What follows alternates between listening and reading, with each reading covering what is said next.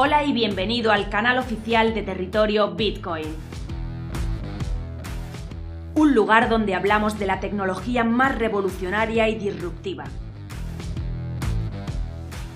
En este programa encontrarás el contenido más relevante del ecosistema del emprendimiento tecnológico en España y Latinoamérica.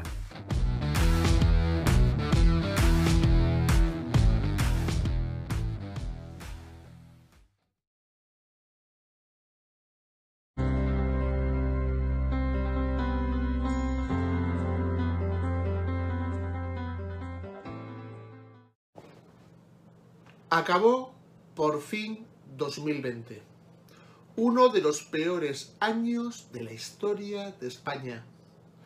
Nos deja con datos escalofriantes, 80.000 muertos y cientos de miles de negocios en la ruina más absoluta. El 2020 cierra en España con 725.000 parados más y algo más de 755.000 personas en ERTES. La Seguridad Social cierra el año con poco más de 19 millones de afiliados. Se acaba con seis años seguidos de recuperación laboral en nuestro país. Los malos datos económicos del 2020 continúan el mercado del automóvil en España cae un 32% en el 2020 y retrocede a niveles del 2014, sus peores cifras en siete años. La crisis mundial del sector automovilístico hace que Peugeot y Fiat se fusionen por motivos de supervivencia, dando luz a Stellantis, el cuarto mayor grupo automovilístico del mundo. Pero sigamos con España. El déficit público español cerró 2020 en torno al 11,3% del PIB. España es la economía más castigada por la crisis generada por la pandemia. De los 37 países miembros de la OCDE una caída del PIB del 11,63%. Le traduzco, un leñazo económico de 130.000 millones de euros.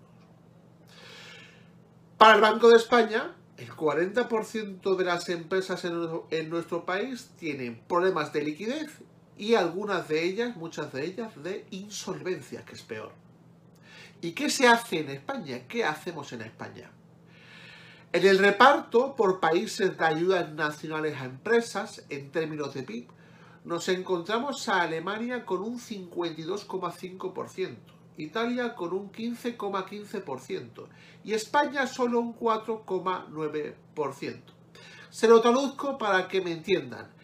En Italia, que sobreviva una empresa gracias a las ayudas públicas en el contexto de COVID-19 en el que estamos todavía, es tres veces más fácil que en España, 5 por 3, 15. Mientras que en Italia la deuda pública sobre el PIB es superior al 160%, en España es superior al 120%. Luego Italia tiene peores números que España, pero en Italia cuidan mejor a sus empresas. Esto nos lleva a una conclusión que todo el mundo sabe. No hace falta ser doctor en economía.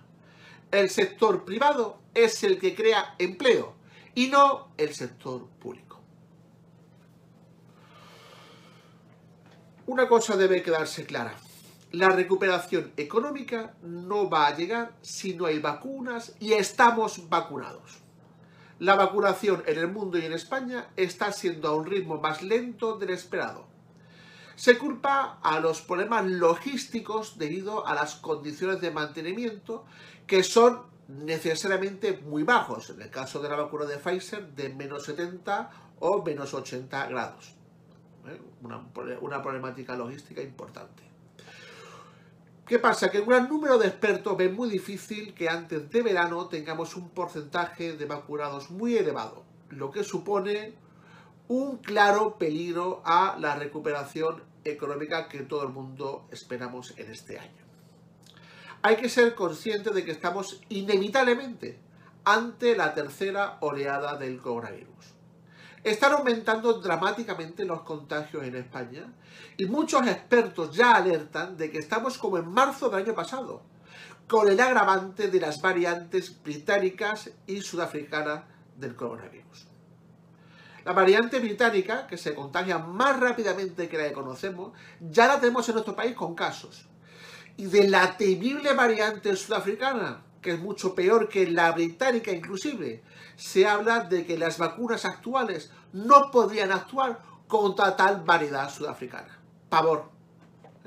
Es lo que, lo que me por el cuerpo, simplemente de pensarlo. Mal encaramos el principio de este presente año 2021. Pero ¿hay alguna buena noticia en lo económico? Rotundamente sí. El mejor antídoto económico contra las pandemias y las inflaciones futuras es el Bitcoin, que ha, superado su techo histórico de los 20.000 dólares. Ya ha llegado a estar hasta los 34.000 dólares la unidad. Los fondos de inversión de todo el mundo eh, están empezando a emplearlo para diversificar sus carteras. En torno a un 5% se estima el empleo que hacen los fondos de inversión o que harán los fondos de inversión sobre Bitcoin. ¿Y qué tiene Bitcoin? Pues tiene un enorme poder de descorrelación de las carteras, lo que mejora considerablemente la gestión del riesgo de tales fondos de inversión. Sin duda 2021 será el verdadero año del Bitcoin. Solamente dos datos. Para Jimmy Morgan, el Bitcoin podría subir hasta los 146 mil dólares la unidad, ya que compite con el oro como inversión refugio. Y para la entidad financiera Citi, el Bitcoin podría subir hasta los 318 mil dólares la unidad.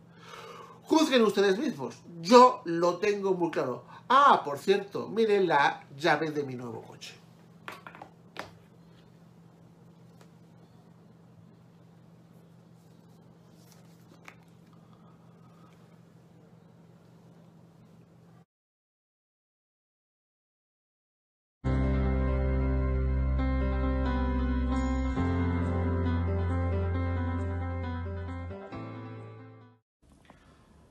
Hoy, primero, desear un feliz año 2021 a todos los que nos ven en territorio Bitcoin y luego empezamos el año como lo dejamos, volviendo a hablar de pensiones. ¿Por qué?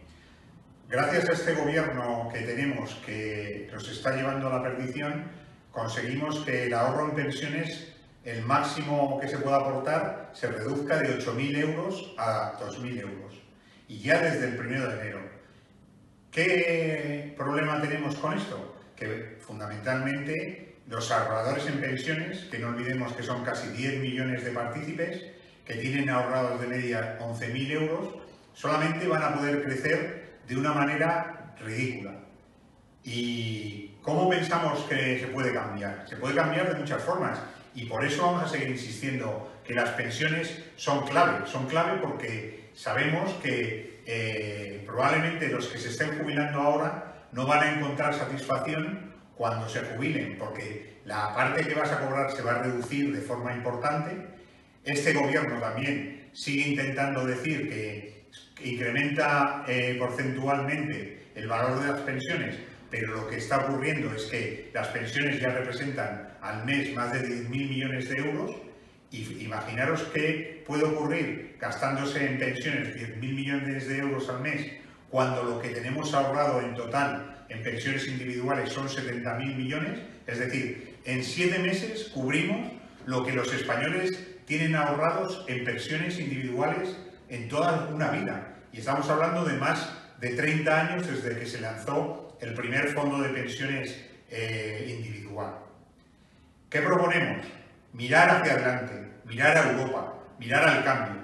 Europa nos va a traer los fondos de pensiones eh, europeos. Esos fondos van a tener un diferencial importantísimo, que es que vas a tener gestoras internacionales haciendo gestión en pensiones, buscando rentabilidad para los partícipes y pudiéndoles aportar dinero en cualquier sitio. Nosotros consideramos que ese cambio que viene en marzo lo podemos adelantar ya y pedimos a todos aquellos que tienen pensiones individuales que sean capaces de hacer un análisis profundo de la situación y cambiar su gestora. Las gestoras actuales, la mayoría son gestoras eh, timofondos, es decir, gestoras que engañan en pensiones y por eso pedimos que se cambien. Nada, animaros y vamos a seguir hablando eh, durante este año 2021 de las pensiones porque creemos que es importante saber que va a ser el año del gran cambio en pensiones. Muchas gracias.